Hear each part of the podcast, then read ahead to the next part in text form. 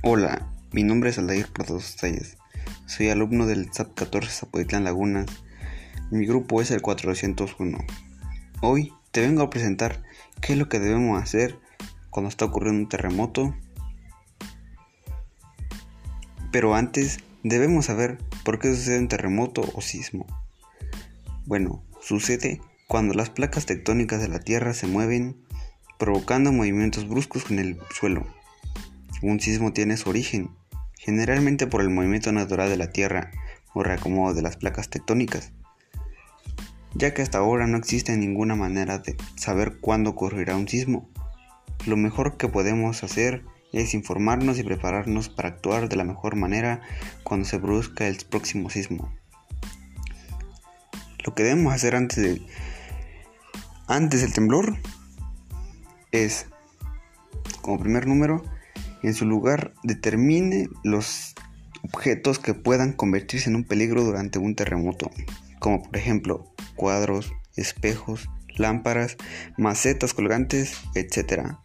Y reubíquelos o asegúrelos de manera que no puedan caerle encima o ocurrir un sismo. Practique simulacros de terremoto con anticipación. Cada miembro de su familia oficina o escuela debería saber dónde colocarse en caso del sismo, por ejemplo, debajo de un escritorio o una mesa fuerte. 3. Conozca y cómo cerrar el paso de la electricidad, el gas y el agua en los interruptores y tomas principales. 4. Acuerde un teléfono de contacto fuera de la ciudad o al cual los miembros de la familia pueden llamarles para hacerles saber que los demás están bien. 5.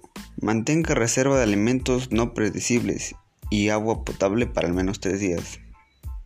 También debemos tener a la mano un kit de, emergencia para qué es lo que debemos hacer durante el sismo. En lo posible manténgase tranquilo y permanezca en el interior mientras dure el terremoto. Échese al piso, cúbrase y agárrese de solo los pasos que permitan colocarse debajo de un lugar seguro, como un escritorio o una mesa resistente. Una vez allí, agárrese con ambas manos una pata. Manténgase alejado de las ventanas, vidrios, espejos, puertas exteriores o paredes. Y de todo lo que pueda caerle como lámparas y muebles. Si no hay una mesa o escritorio cerca de usted, cúbrase la cara y la cabeza con sus brazos. Y si usted está en la calle, aléjese de los postes y cables eléctricos. Si está en un edificio, manténgase debajo de una mesa o escritorio alejado de ventanas y paredes exteriores. En el interior de un lugar ocurrido, como un restaurante o un cine, quédese donde esté. No corra hacia las puertas, aléjese de las repisas que contengan objetos que puedan caerle. Un carro en movimiento. Pare tan rápido como sea posible y quédese dentro del vehículo hasta que pase el temblor. Evite detenerse debajo o cerca de edificios, árboles, puentes o cables eléctricos. Luego procedas cautelosamente observando la carretera y los puentes para ver si no tienen algún daño. Si tienen que salir, esté pendiente de objetos que caigan, cables eléctricos y paredes, puentes, etc. Después del temblor, si queda atrapado en los escombros, no encienda fuego, trate de no moverse ni levantar polvo Cúbrase la boca con un pañuelo o con su ropa. De golpes con un tubo o la, o la pared para que los rescatadores puedan encontrarlo. Use un pito si tiene uno. Grite solo como último recurso, ya que al hacerlo podría tragar cantidades peligrosas de polvo. 2. Sepa que después de un terremoto vendrán réplicas. Si en el lugar donde se encontraba fue afectado por el temblor, Evite volver a él. Estas réplicas por lo general son menos violentas que el terremoto principal, pero suficientemente fuertes para causar daños adicionales a estructuras debilitadas. Verifique si hay lesiones.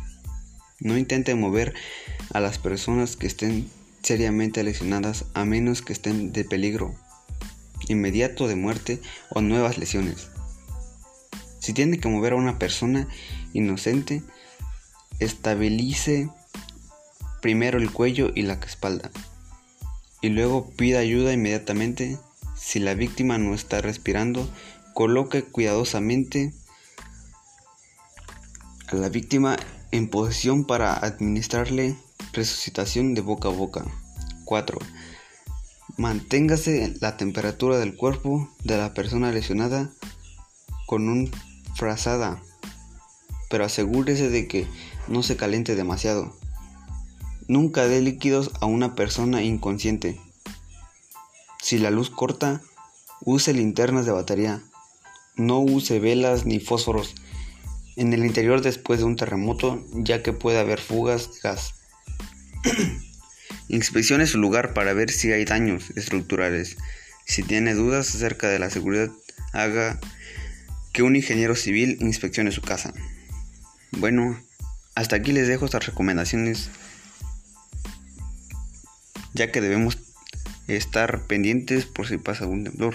Espero que les sirva de gran ayuda y puedan practicarlo. Gracias.